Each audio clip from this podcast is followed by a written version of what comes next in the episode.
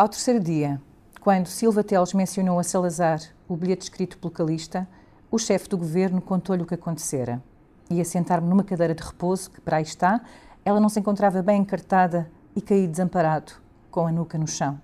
Na altura, pareceu-lhe coisa de pouca monta, e apesar de umas dorzitas que continuava a sentir no corpo, trabalharam como se nada tivesse acontecido. Página 22, A Queda de Salazar, o princípio do fim da ditadura, de autoria de José Pedro Castanheira, António Caeiro e Natal Vaz. Olá, eu sou a Cristina Margato e este é o Palavra de Autor, o podcast sobre livros do Jornal Expresso.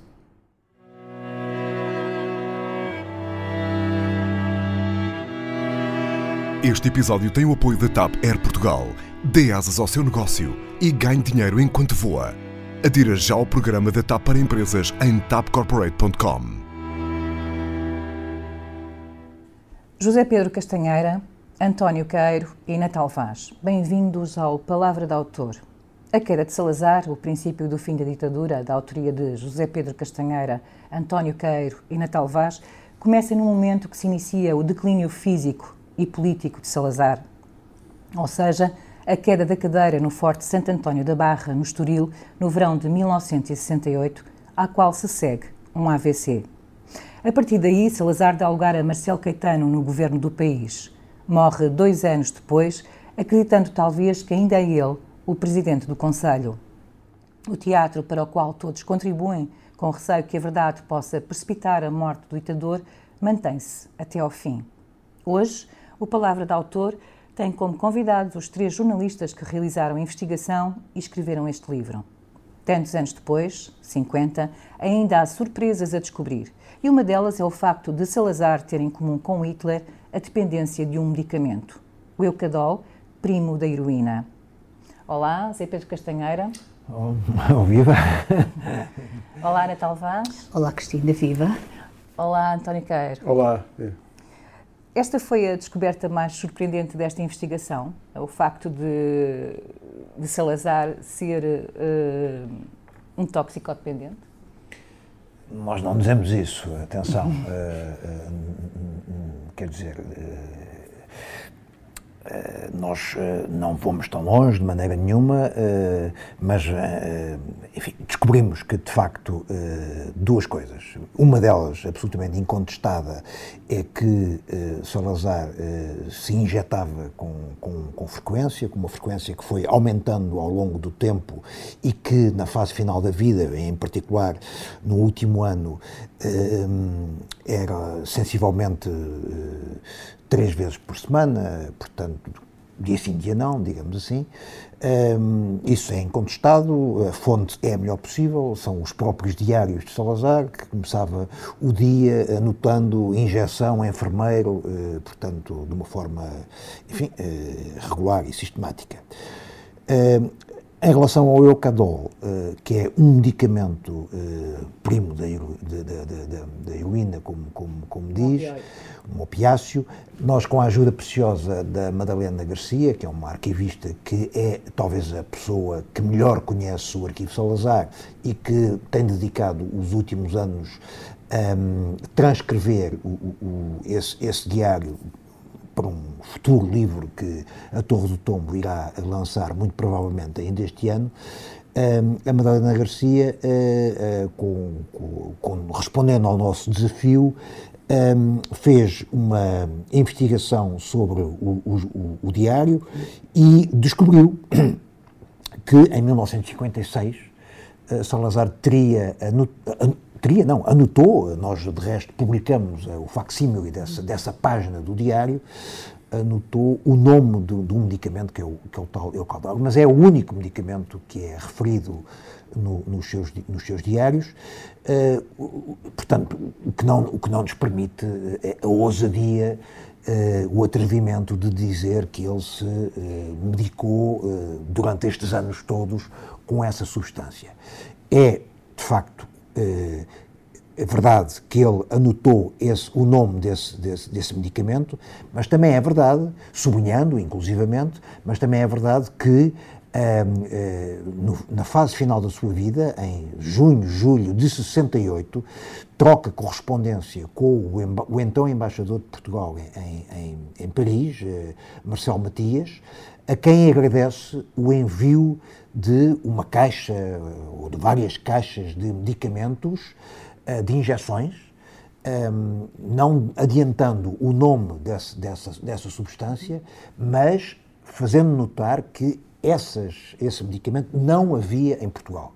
Acontece que em 1968 o Eucadol eh, era comercializado em Portugal, o que nos fez eh, eh, concluir que em 68 eh, não era eh, essa a substância que, que, com, que, com a qual ele se injetava, ou melhor, ele não, ele não se injetava sozinho, portanto, os leitores ou os ouvintes não, não, não, não estejam a imaginar o Salazar a injetar-se na veia, um, tal como é a imagem corrente. Veia, não era na veia, provavelmente, era intramuscular, não é? Provavelmente seria intramuscular. Uh, sempre uh, com a ajuda de um, enfim, ou ministrada por um enfermeiro, que aliás nós identificamos, é o João Merca, já falecido, aliás, esse é um dos grandes problemas que nos não permite tirar conclusões uh, definitivas ou, ou, taxativas sobre, sobre, esta, sobre esta, esta e outras matérias, não é? Mas, enfim, nós descobrimos a, a filha e, e, os netos de, do, do enfermeiro João Merca uh, e que essas fontes, como muitas outras, infelizmente não nos permitiram uh, avançar na pesquisa, porque a verdade é que ninguém sabia, e essa essa outra novidade, ninguém sabia uh, esta, uh, desta, desta, desta ocorrência, de, de, das, das, injeções. António, diz, diz, diz. diz. Da, da, frequência, não é? Sim. Isto é que não se sabia que ele tão regularmente se injetava ao longo durante tanto mas, mas sabe-se que o Eucadol era, uh, era também usado para, para estados depressivos, para atingir estados de euforia, ou seja, não era simplesmente um medicamento que retirasse a dor, não é? Portanto, havia uma. e criava dependência. Isso sabe-se hoje, não é? Sim, é, é, estamos a falar de, um, de uma pessoa que era tinha todos os sintomas de um ser depressivo, na altura falava-se, tinha umas neuras, era o que se dizia, e que numa altura em que também não havia propriamente antidepressivos, que hoje fazem parte da, da farmácia de muitas famílias, e num tempo em que pouca gente ousaria dizer ao, ao Salazar que ele era uma pessoa depressiva, com, com as conotações negativas que Sim. tinham as doenças do foro psiquiátrico na altura. Aliás, vocês falam aqui um capítulo bastante uh, aprofundado sobre a questão da, da, do estado mental de Salazar, que era um, de facto uma pessoa uh, com tendência para a tristeza, para a melancolia, para a depressão, para o isolamento. Uh, Sim, está absolutamente documentado. Enfim, não, não, somos nós que o dizemos. Citamos os dois, os dois principais biógrafos de, de, Salazar. Por um lado, Franco Nogueira, na sua biografia monumental, seis volumes, eh, mais de 3 mil páginas, enfim, é um clássico é? da, da, literatura política portuguesa. E, por outro, mais recente, eh, Filipe Ribeiro Menezes, que, que também eh, enfim, eh, escreveu uma, uma, extensa biografia, um pouco, bastante mais atualizada, e, e também o, o, Marcelo Caetano, na, na, nas suas várias eh, obras que escreveu uh, sobre, sobre Salazar, um, também tem essa clara noção de que Salazar era, era um, enfim, padecia de, de, de, um, de um não, não, sei se pode dizer uma doença do foro psicológico, mas, enfim, tinha realmente estados de alma e estados de, de, de euforia e de depressão eh, flagrantes. Não? É? Isso é mesmo, é revelado uh, num estudo uh, que o psiquiatra José Gameiro uh, fez sobre o Salazar e que apresentou num, num congresso, numa conferência, que na altura nós falámos com o José Cameiro e ele até nos contou que na altura ele recebeu até algumas críticas pelo facto de ter feito um estudo sobre o Salazar. ele até, quer dizer, as pessoas achavam nessa altura que era uma pessoa que não, não deveria ser estudada, quer dizer, não era exatamente... E não só, e que não devia ser mostrada de uma forma vulnerável. Como, Sim, como, como... É, exato, exato, é, é isso. Portanto, nesse estudo que o Zé Gameiro fez, é isso mesmo que ele conclui, uh, e ele, nós temos o estudo, lemos o estudo e falámos com ele, e ele diz exatamente isso, que era uma pessoa muito depressiva. E é uma coisa que começa quando ele ainda estava em Coimbra, portanto não é uma coisa recente, não é uma coisa... foi uma coisa... Ele era uma pessoa muito depressiva, depressiva dada a situação... Quando falha o namoro dele também, não é? O noivado... Sim, são, Sim. São, são, episódios da vida dele onde, onde, a, onde, onde a depressão se, se, exprime de uma forma mais clara, não? evidentemente. Uhum. Pronto, ele fica de tal maneira que às vezes é mesmo incapaz de falar. Uh, portanto, é uma prostração total uh, que ele fica e não consegue mesmo uh, falar. Portanto, o José Gameira acha que ele eventualmente deveria tomar medicação nesse sentido, que na altura, como já disse uh, o António Queiro, uh, era uma medicação muito. Uh, não é como agora, quer dizer, não havia antidepressivos, antidepressivos capazes de fazer isso. Natal, já agora que estamos, sei que a Natal escolheu uma passagem que tem, traz outra revelação, que é outra revelação do livro, é outro inédito sim. desta sim. investigação. sim, eu podia começar por ler. Ministros, ex-ministros e outras personalidades do regime passam durante a tarde pelo hospital. Embora Salazar ainda não receba visitas, todos querem inteirar-se do seu estado de saúde. Entre as dezenas de nomes citados no dia seguinte pelo Diário Notícias e o Século, figuram os antigos ministros da Presidência, professores Costa Leite, Lumbrales e Marcelo Caetano, este último demitido em 1958. No arquivo de O Século, depositado na Torre do Tombo, há uma fotografia de Caetano a entrar no hospital, sozinho, que não chegou a ser publicada. Para a história, tal como contou Franco Nogueira na sua muito citada biografia de Salazar, ficou esta versão. Caetano só se deslocou à Cruz Vermelha no dia 16 de setembro. 50 anos depois, é ainda esta a versão que continua a aparecer nos estudos e relatos sobre a queda de Salazar, minando a imagem pública de Caetano. Portanto, houve aí uma opção uh, de comunicação, ou seja, uma censura. Sim, uh, eu, eu, não sei uh, se quer dizer, eh, é difícil pensar que o Franco Nogueira eh, não tinha conhecimento da visita eh, do, do Marcelo Caetano ao Salazar logo no dia, no, no, domingo a seguir à intervenção cirúrgica. A intervenção foi no sábado e no domingo aconteceu essa visita. Que tanto quanto nós tínhamos lido no, no Franco Nogueira, a visita só ocorreu no dia 16, já depois do Salazar uh, ter tido o AVC. Uh, eh, nós fomos alertados para que algo uh, não estaria bem quando falámos com a filha do Marcelo Caetano, quando falámos com a filha do Marcelo Caetano sobre a quem perguntámos, tanto no decorrer da, da, conversa, então o seu pai só visitou o Salazar no dia 16. E ela ficou surpreendida eh, eu tenho a ideia que nós viemos do Linhó e foi logo visitá-lo no dia seguinte. E nós, bom, não é isso que o Franco Nogueira uh, diz. Ela também não insistiu muito, pronto, já lá vão 50 anos, não é? Uh, a memória pode falhar, mas ela deixou-nos esta dúvida. E quando na Torre do Tombo nós fomos uh, ver os arquivos fotográficos do século, deparámos com uma fotografia no dia 8 o Marcelo Caetano a visitar a Cruz Vermelha, na Cruz Vermelha, à entrada. Nós fomos então ver melhor e então vimos também que os próprios jornais, que se limitavam na altura a dizer uh, quem visitava, portanto, o que é que os jornalistas faziam? Estavam lá na Cruz Vermelha e faziam depois uma lista com as pessoas que tinham passado por lá. Era o hábito, portanto. E, e curiosamente, tanto no Diário Notícias como no Século, vem lá escrito que o Marcelo Caetano foi lá no dia 8.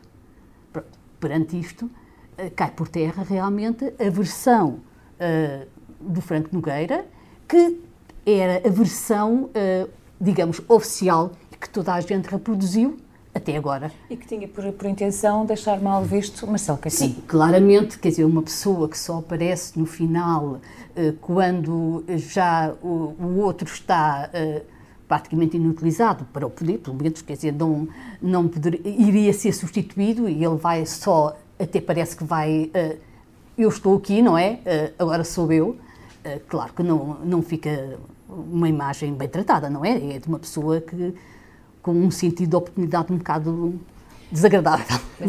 Mas isto tem, tem, muito a ver, digamos, com, com, com, os jogos de poder dentro do regime, não é? Quer dizer, apesar da biografia ter sido, ter sido escrita bastante tempo depois do 25 de Abril, mas as feridas ainda estavam muito, muito abertas, não é?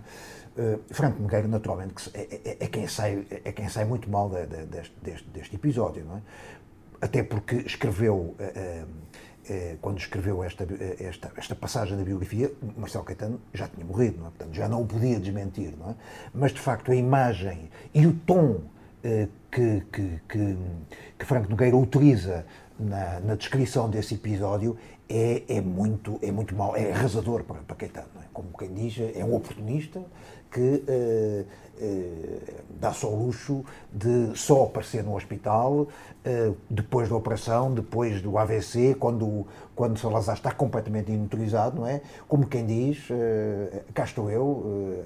e quando se julga que se começa a pôr, a aproximar do lugar de poder, não é? Exatamente. Há aqui uma e, e, e, o que é impressionante é que os investigadores uh, deram como uh, uh, certa essa versão de, de, Franco Nogueira e nunca fizeram o trabalho que, que é um trabalho que, que é, do nosso ponto de vista elementar, que é tentar ehm, confirmar esse, esses factos e essa confirmação para nós foi, foi acabou, acabou por ser muito fácil. Foi através da própria imprensa da época que, que realmente percebemos que havia aí um, um erro vou, e vou ficar apenas por erro, não é? Uh, elementar e flagrante por, na, na, biografia de, de, de Franco Nogueira. É? Mas também era um, um acontecimento, ou não acontecimento, que ajudava a, a, fortalecer a ideia de que Marcelo Caetano era um reformador, ou seja, que era, que era distinto de Salazar. Pois, de facto, havia Servia uma, aos dois lados. Havia uma, uma havia, digamos, ambos eram candidatos à, à sucessão, evidentemente, não é? Há um, há um capítulo do livro onde, onde, nós desenvolvemos isso, não é? E, portanto, uh, uh, havia uma, uma, óbvia rivalidade e que se manteve uh, a vida toda, quer dizer, basta dizer que depois eles encontraram-se no Brasil, Franco Nogueira ficou por, pela Europa, não é? Marcelo Caetano não, emigrou e exilou-se foi enviado primeiro para a Madeira e depois uh, acabou por ir para o, o, Brasil, onde, onde, aliás morreu e está, está, está sepultado, mas encontraram-se apenas uma vez no Brasil, numa, numa, numa cerimónia de, de, homenagem a um escritor português que, entretanto, tinha falecido. Ambos falaram nessa cerimónia, mas não se falaram. Não se, não se, não se, ambos falaram para o público, não é? mas não falaram entre si. Recusaram cumprimentar-se. É? A rivalidade, a tensão manteve-se, a, a ferida manteve-se aberta até, até ao fim. Não é? Mas a questão das rivalidades uh, já eram pré, já existiam antes da, da queda do Salazar. E essa é também uma passagem que o José Pedro Castanheira vai ler, não é? É sim, de certa maneira. É, a minha passagem, a minha escolha é, incide sobre a longevidade de, de, de Salazar é, e com tudo o que isso é, significava de dúvidas sobre a sucessão. É? nós dizemos que Salazar ocupou o poder e nunca, nunca se preocupou com, com com preparar o caminho para, para a sucessão. Era assim o homem no poder em Portugal. Vivia enclausurado num palacete morado no centro de Lisboa, com capoeiras que lhe forneciam os frangos e os ovos que tanto apreciava. Nunca pôs um pé em nenhuma das colónias que faziam parte do último império da era moderna. Enquanto estadista, o único país a que se deslocou foi a vizinha Espanha, tiranizada pelo generalíssimo Francisco Franco. Só em maio de 1966, aos 77 anos, se atreveu a andar pela primeira vez de avião para ir de Lisboa ao Porto, a caminho de Braga, para as comemorações dos 40 anos do golpe de 28 de maio. Aparecia cada vez menos em público, mesmo para as inaugurações de obras públicas, mas já por lá passara a certificar-se de que tudo estava em ordem, saboreando o ápodo do senhor que esteve. E quando foi a, Espanha, foi para se encontrar com o Franco? É verdade, e sempre uh, junto à fronteira, não é? E dormindo... A Mérida, a Mérida. A Mérida, a Cidade de Rodrigo, a Salamanca, eu acho que o sítio mais longe onde ele foi, foi em Salamanca, numa das várias cimeiras que teve com o Franco, e tendo sempre, quase sempre, o cuidado de dormir em Portugal, é? Quer dizer, ele, uh, até nesse plano, não confiava demasiado nos nossos hermanos. É quase enigmático como é que um homem deprimido, uh, isolado, uh, com estas características todas, consegue uh, ser visto como um homem poderoso. Ai, mas é que era poderoso, era, e exercia o poder com maestria, com inteligência e, e, de uma forma absolutamente solitária, não é? Quer dizer, se há alguma época em, em, em, na história de Portugal onde o poder está absolutamente concentrado, é durante o salazarismo. O Salazar realmente era ele o poder um, e, e, e, não, e não o partilhava. É uma coisa quase impossível nos dias de hoje fazê-lo dessa maneira, ou seja, sem comunicar com um poder cheio de silêncios. É verdade, mas ele, ele, ele hum, construiu o poder à sua imagem, não é? Eh, durante os, as quatro décadas que, que exerceu o poder, Uh, muniu-se de, de, de, instrumentos uh, de uma enorme eficácia, a começar pela polícia política, naturalmente, a PIDE, que teve vários nomes, uh, a censura, que, que, está presente e que, e, e, e que depende dele. Teoricamente, a polícia política não dependia dele, dependia do Ministério do Interior, mas o diretor-geral da, da PIDE reunia-se semanalmente com, com, com Salazar, Caetano manteve esse, esse, esse, esse comportamento, essa rotina, uh, uh, mas a, a, censura dependia, eh, como instituição, dependia diretamente do, do, do, do, Presidente do Conselho. E depois tinha um partido único, que foi, que foi ele que construiu, a União Nacional. A Assembleia Nacional era uma coisa inexistente, reunia. Uh, muito, pouco, muito pouco tempo, muito poucas vezes, não, não tem nada a ver com a, com a Assembleia da República, tal como com o Parlamento, com o Parlamento como instituição da democracia que, que, nós, que nós a conhecemos, um, e, e, portanto, uh, a chefia das Forças Armadas era da sua confiança pessoal, não é? durante muitos anos foi, foi exercida pelo seu Ministro da, da Defesa, o, o, o, Coronel Santos Costa, um, e, portanto, realmente o poder estava centralizado, com o auxílio de, de, também da Igreja, onde, tinha um homem da sua, uh, da sua inteira confiança e da sua amizade pessoal, que tinha estudado com ele, tinha vivido com ele uh, no, nos tempos de estudante em Coimbra, que era o cardeal uh, Gonçalves Sergeira, e, portanto, tudo, tudo isto permitiu-lhe, durante quatro décadas, um exercício quase solitário, mas absoluto do poder em Portugal. E, e muitas vezes disse que não estava agarrado ao poder, ou seja, via-se via como um, um imortal que, que, não, que não era sujeito à sucessão, não é? Uh, mas ao mesmo tempo estava sempre a sublinhar o facto de querer uh, uma vida mais simples, ainda mais simples, com menos responsabilidades. Portanto, dizia o contrário do que fazia. Dizia o contrário, e, mas, eh, mas queimando, entre aspas, todas as pessoas que lhe podiam fazer eventualmente sombra. Não é? Portanto, ele não cuidou de, de, de, de preparar um sucessor e, e, e sempre que havia sempre que emergia um potencial uh, sucessor, ele tratava de, de, de, de, o sacudir, de o abalar, de, de lhe cortar as, as, as, pernas. E isso aconteceu, por exemplo, com o próprio Marcelo Caetano, que em 58 foi afastado do governo e esteve 10 anos uh, uh, fora, fora de poder, uma travessia longa, uma travessia do deserto de, de 10 anos. enfim, eh, mas que ele também, ele, Caetano, também eh, tratou de aproveitar esse, esse, esse, esse período, juntando, reunindo os seus, seus fiéis, preparando-os para, mais cedo ou mais tarde, poderem vir eh, enfim, a desempenhar cargos e o que, o que viria a acontecer. Não? E a verdade é que consegue. Consegue.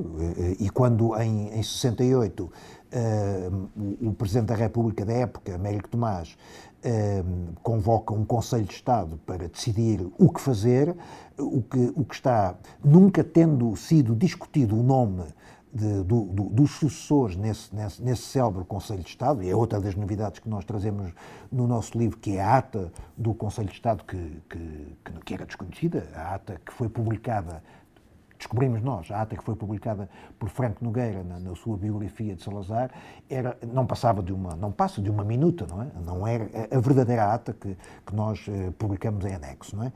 Uh, mas nessa, nessa, nessa, reunião do Conselho de Estado, uh, o que está subjacente à discussão é a sucessão e, um, e quando, quando finalmente Mérico Tomás uh, pede aos seus cerca de 30, 40 conselheiros que, que houve em, em, audiências separadas, pede para lhe apresentarem um nome, quase todos eles acabam por apontar o nome de, de, de Marcelo Caetano. Era, de facto, uh, indiscutível uh, que era o sucessor uh, inevitável. Vamos passar à passagem do, do, do António, que, é, que tem a ver com o final, com o facto de existirem dois, supostamente dois presidentes do Conselho, e um grande teatro, não é? Então eu leio, é página 323, Durante quase um ano e meio, até 27 de julho de 1970, há dois presidentes do Conselho em São Bento, no centro de Lisboa. Um que governa e outro que não sabe, ou fins não saber, que já foi exonerado. O primeiro, Marcelo Caetano, trabalha num gabinete com vista para a Calçada da Estrela, no último andar do imponente palácio do século XVII, onde o atual Parlamento se reúne. O segundo, Oliveira Salazar, vive no palacete construído em 1877, no jardim atrás do palácio, que é a residência oficial do chefe do governo, com entrada pela Rua da, Imprensa à Estrela. Quando Salazar faz 80 anos, no dia 28 de abril de 1969, um secretário de Caetano entrega um cartão de cumprimentos na residência oficial. Não se sabe se o remetente assina como presidente do Conselho, mas se o faz, esse detalhe nunca chegará ao conhecimento do destinatário. Alguém está encarregado de manter as aparências. Uma das cenas mais extraordinárias desta farsa acontece em agosto de 1969, quando o jornalista francês Roland Faure pergunta a Salazar o que pensa de Caetano. Depois de 10 segundos de silêncio, este responde: Conheço bem Marcelo Caetano. Foi várias vezes meu ministro e aprecio. É inteligente e tem autoridade, mas faz mal em não querer trabalhar connosco no governo. Como sabe, ele não faz parte do governo. Isso é, é, é uma, das, uma parte da história que é, ele não sabe, mas vocês têm dúvidas, não é? Ele pode, pode ter percebido que já não era o Presidente do Conselho. Sobre isso, há de, o livro tem depoimentos contrastantes. Havia pessoas que, que, sempre acreditaram que ele nunca soube o que lhe tinha acontecido, portanto, julgava intimamente que continuava a ser Presidente do Conselho. Outros que achavam que ele, no fundo, sabia, embora a sua memória, devido por razões próprias ao, a situação clínica dele, ele teve várias vezes em coma e à beira da morte, era uma memória bastante oscilante, isso também parece que não é, que é típico daquele tipo de doenças. Portanto, havia momentos em que ele tinha uma memória mais viva dos acontecimentos recentes e outra em que essa memória desaparecia. Outra, uma, alguma, há uma faceta do Salazar que algumas pessoas, até admiradores dele, um, assinalam, é que ele, por um lado, era um homem muito manhoso, e que o fingir para ele seria quase uh, o ato contínuo, seria ele fazia isso frequentemente, portanto ele era suficientemente manhoso para não revelar se sabia ou não o que lhe tinha acontecido. E, e também porque há um depoimento escrito que nós citamos, que é do, do Paulo Rodrigues, que era, foi, era um subsecretário de Estado da Presidência do Conselho, na altura, estes subsecretários de Estado tinham imenso poder e ele, sobretudo, que tutelava diretamente a censura e que era um dedicado a Salazar. Aliás, ele assumia-se como uma lapiseira, era uma lapiseira de Salazar, literalmente, que ele dava ordens, as ordens que, à censura para executar uh, a mensagem que Salazar queria que se publicasse ou não. E ele disse quando continuou a visitar o Salazar, a quem continuava a tratar por Presidente do Conselho, durante a convalescença dele e que o Salazar nunca lhe deu nenhuma ordem e que, e, e que nunca deu sinal de que pensava que ele continuava, acreditava que ainda era o chefe do, do Presidente do Conselho. Simplesmente, segundo este Paulo Rodrigues, ele nunca iria mostrar que sabia ou não sabia se a pessoa que o exonerou não lhe comunicasse. Isto é, isso competia ao Presidente da República, que várias vezes, segundo ele conta nas suas memórias, se dirigiu a São Bento com firme firme, entre aspas, determinação de lhe dizer o que lhe tinha acontecido, mas depois concluía que servirá eu se eu revelar a verdade que lhe pode causar um impacto fatal ou que, por outro lado, ele se esquecerá logo a seguir. E acabava o encontro com o Salazar sem lhe dizer, na realidade, o que lhe tinha acontecido. Portanto, esse mistério uh, permanece até ao fim. Para o teatro contribuía muito a sua governanta, a Dona Maria. A governante era, sim, porque a governante era um pouco, era um pouco a encenadora desta farsa, porque já foi ela que aparentemente que impôs ao próprio Caetano e, e Mérico Tomás a ida dele para São Bento depois de sair do hospital. Teoricamente, ele já não era primeiro, teoricamente não, na prática ele não era primeiro-ministro, portanto a casa dele não era São Bento. A casa São Bento seria a casa, a residência oficial de Marcelo Caetano, que era isso o primeiro-ministro. Mas ela conseguiu que isso acontecesse, ou pelo menos ninguém se opôs a isso que essa era a casa de Salazar, que Salazar tratava como a sua casa e, cada, e até como o seu escritório. Ele, depois de, dos últimos 10 anos já nem ia ao gabinete que tinha no Palácio de São Bento, que viria a ser ocupado pelo o Caetano. E era ela, no sentido em que controlava todas as visitas e a todas dizia: Sim, senhor, fale com ele, mas não lhe diga que, que ele já não é o Presidente do Conselho. E quando liam jornais, as pessoas procuravam, evitavam as notícias que indiciassem que ele já não seria o, o presidente do Conselho. Mas uh, provavelmente havia momentos em. E, mas mesmo a uma dada altura em que os próprios médicos sentem, acham que para ele, que ele tinha momentos de grande. ficava muito taciturno, grande tristeza, grande abatimento, e o médico achava que isso, em parte, era provocado pelo facto de não lhe dizerem claramente o que se passava com ele e o médico eh, advogava que isso lhe devia ser dito, mas nem era a governanta que poderia dizer, nem era o próprio médico, que seria o presidente Américo Tomás, que era o que tinha exonerado, aliás, mas ele nunca, nunca deu esse passo e até ao fim. E a coisa mais fantástica e, e, e curiosa foi que provavelmente este teatro todo foi inspirado numa, numa história que foi contada do que acontecia na União Soviética. Sim, isso é uma é conta, conta a Dona Maria, uh, confidencia a Dona Maria ao, ao, ao, jornalista Fernando da Costa, que foi um dos jornalistas que melhor conheceu e que falou várias vezes com, com a Dona Maria, que o Salazar de vez em quando reunia o pessoal à noite e contava episódios da história. Uma das histórias que terá contado teria sido isso, quando durante a convalescença do Lenin que evitavam dizer-lhe ler os jornais. E que faziam um jornal de propósito para o Lenina. Sim, fala-se nisso. Isso, eu acho que isso é, é, é, um bocado moldado pelo aquele belíssimo filme, aliás, Goodbye Lenin, passado na RDA, Sim. onde na República Democrática Alemã dá um, há, uma, há uma senhora que entra em coma nas vésperas, antes de cair o muro de Berlim, e que depois recupera, mas o filho nunca lhe consegue dizer o que tinha acontecido, e então monta um estúdio de televisão e onde reproduzem os noticiários que havia antigamente, mas ela um dia, através da janela, intervê a passagem de, um, de uma grua a montar um anúncio da Coca-Cola e, e, olá, se calhar já não há amor. Sim, mas nessa altura a Coca-Cola era proibida em Portugal, não é? não podia, até podia ser aplicada aqui. Mas é, é uma situação desse, desse género. Havia um mito também de que faziam edições especiais do Diário de Notícias eh, como, antigamente, como antes, quando ele era Sim. para lhe mostrar a ele, mas isso não há eh, confirmação nada disso. O que há é que quando lhe liam os jornais e há um desabafo dele a alguém, do próprio Salazar, a dizer só as notícias que me leem são, são notícias muito aborrecidas. E porque ele lia muito, quando estava bom, lia muitos jornais, sobretudo a imprensa estrangeira. Sim. Porque a imprensa, a imprensa nacional ele sabia o que é que publicava, porque só publicava aquilo que ele queria e que também devia ser enfadonho para ele. Não é? Fomos da tragédia à comédia e, e pronto, e, e, ficamos por aqui. Muito obrigada por terem vindo e por estarem aqui. Muito obrigado. Obrigada.